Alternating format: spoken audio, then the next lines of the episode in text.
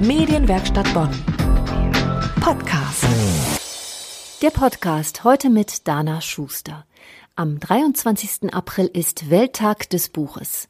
Die UNESCO hatte ihn vor fast 30 Jahren ins Leben gerufen, als einen Tag, der Menschen das Lesen ans Herz legen soll. Vor allem sollen Kinder und Jugendliche fürs Lesen gewonnen werden. Und das ist gut so, findet meine Kollegin Ulrike Ziskoven. Sie denkt heute an ihre eigenen Kindertage zurück, als ihre jüngere Schwester und sie sich abends vorm Einschlafen immer noch etwas vorgelesen haben. Das alte Ritual, meint sie, wirke bis heute noch nach bei ihr und ihrer Schwester. Zurück nach Oslo-Grolz heißt Ulrikes Beitrag über das Verbindende des Lesens. Wir hatten damals ein gemeinsames Kinderzimmer. Anfangs las jeder abends vom Einschlafen leise für sich, also ihren eigenen Schmöker. Aber wenn eine von uns plötzlich laut auflachte, wollte die andere natürlich wissen, warum. Dann haben wir uns die lustigen Stellen gegenseitig vorgelesen. Wir hatten da auch so ein Lieblingsbuch. Es hieß Buch der Katastrophen. Aus der Kaiserzeit, so um 1900 geschrieben. Der Autor war ein Düsseldorfer Dandy namens Hermann Harry Schmitz. Bisschen blasiert vielleicht, aber sicher damals ein Knaller auf jeder Stehparty. Und der ging seinen Zeitgenossen gern ironisch an die steifen Krägen, wie dem überaus vornehmen Friseur.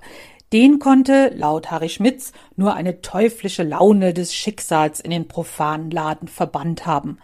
Der vornehme Friseur will ihm eines Tages höchst selbst die Haare schneiden.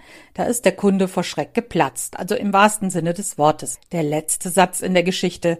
Da traf mich, Gott sei Dank, der Schlag. Wenn ich den Satz heute bei meiner Schwester zitiere, dann weiß sie, eine Situation ging nicht gut für mich aus. Solche Geheimcodes unter Insidern aus gemeinsamen Lieblingsbüchern sind schon klasse. Es verbindet uns so schön. Zum Beispiel, wenn meine Schwester zu mir sagt, kein Weg nach Oslo-Grolz. Dann ist die Lage in dem Fall aussichtslos. Kein Weg nach Oslo-Grolz ist nämlich der Titel einer Kurzgeschichte von Ephraim Kishon. Die fanden wir auch gut. Da verfranste sich ein Mann im Labyrinth der Großstadt auf dem Weg zu einem Essen mit seinem neuen Chef.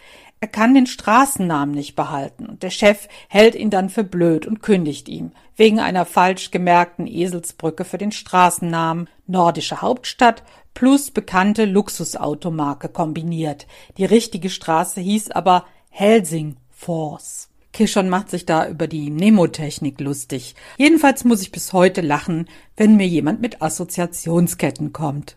Heute liest jede bei sich zu Hause allein. Aber die letzte Stunde vom Einschlafen gehört bei mir immer noch einem Buch. Ich habe meine Schwester vor kurzem gefragt, ob sie abends noch liest, und siehe da.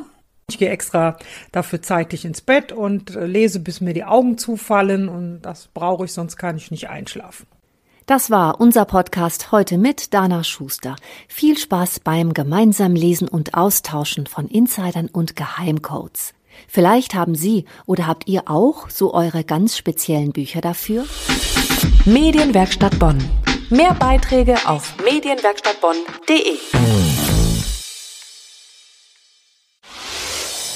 Hi, ich bin Kira aus der Medienwerkstatt Bonn.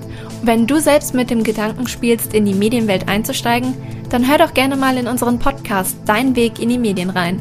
Einmal im Monat spreche ich mit echten Medienprofis darüber, wie sie es in ihrem Beruf geschafft haben und welche Tipps sie dir geben würden, wenn du selber durchstarten willst. Dein Weg in die Medien. Den Link zum Podcast findest du in den Show Notes.